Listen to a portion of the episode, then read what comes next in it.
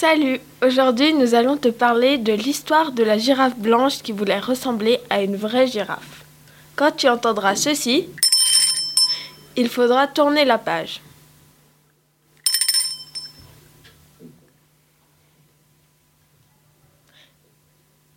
L'histoire de la girafe blanche qui voulait ressembler à une vraie girafe. Albina la girafe avait de grands yeux noirs, un long cou et quatre pattes bien solides. Elle aimait gambader sous le soleil de la savane. Elle était douce, tranquille, gentille. Mais elle ne souriait jamais, car elle était blanche, toute blanche.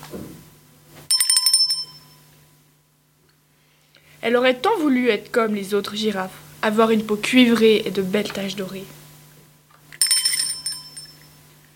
Un matin, alors que le soleil commençait à réchauffer la savane, Albina se désaltérait au bord de la rivière. L'eau, tel un miroir, lui renvoyait son image. Songeuse, elle se contempla un moment, un si long moment, qu'elle en oublia de se relever. Elle resta immobile, immobile presque une heure sous les rayons du soleil. Non loin de là, un babouin l'observait. Attention Albina, ne reste pas aussi longtemps au soleil, il va te brûler les fesses. Bientôt tu auras un derrière tout rouge comme moi. Et demain, quand tu te réveilleras, ta peau sera toute cramoisie. Albina se redressa vivement. Elle ne voulait pas voir les fesses rouges comme Beru le babouin moqueur. En revanche, de belles taches dorées. Pourquoi pas? Elle venait d'avoir une idée. Si le soleil peut changer la couleur de ma peau, je vais enfin pouvoir ressembler aux autres girafes. Il suffit de m'installer au bon endroit pour que le soleil dessine de belles taches sur ma peau toute blanche.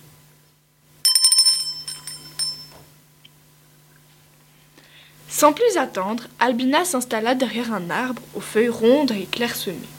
Puis elle attendit. Le soleil était de plus en plus haut dans le ciel.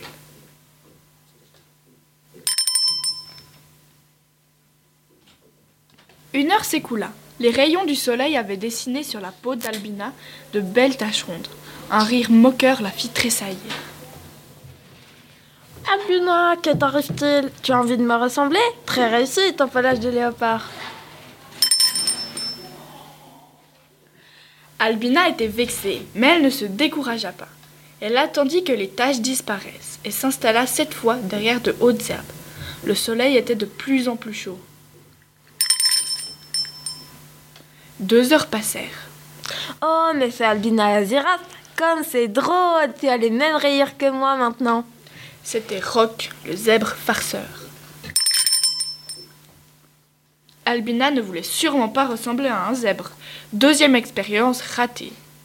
Quelque temps après, elle se plaça fièrement sous les branches de fougères. Le soleil était maintenant brûlant. Un long moment s'écoula, puis un bruissement, un bruissement la fit sursauter. Malou l'autruche s'avançait avec grâce. Soleil Regarde, ta belle robe blanche est devenue toute striée Très chic ton costume en plumes, c'est pour aller danser? Albina aimait bien Malou, mais ressemblait à un plumeau très peu pour elle. Elle commençait à se décourager. J'essaie une dernière fois, se dit-elle. Trois jours plus tard, après avoir retrouvé sa peau blanche, elle choisit de se tenir sous les feuilles d'un grand acacia.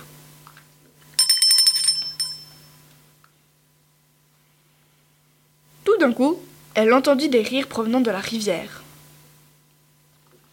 Warf, warf s'exclamait Taco le crocodile. Très réussi ta peau de croco, un peu ridicule, mais super C'est pour faire rire les copains? C'en était trop. Albina était désespérée. Elle n'avait réussi qu'à se ridiculiser auprès de tous les animaux. Elle ne voulait ressembler ni à un léopard, ni à un zèbre, ni à une autruche, et encore moins à un crocodile. Les journées passaient. Albina s'était résignée. Elle ne songeait plus à transformer sa robe blanche. Depuis des semaines, le soleil enveloppait la savane. Les lacs étaient presque à sec, et l'eau commençait à manquer dans les rivières. Les animaux étaient très inquiets. Ils se réunirent autour du plus vieux et du plus sage d'entre eux, Baron l'éléphant. Celui-ci prit la parole. La situation est grave. Nous devons quitter cette région et nous établir plus loin, là où nous trouverons de l'eau. Ce soir, nous allons tous nous rassembler et nous partirons quand la fraîcheur de la nuit sera installée.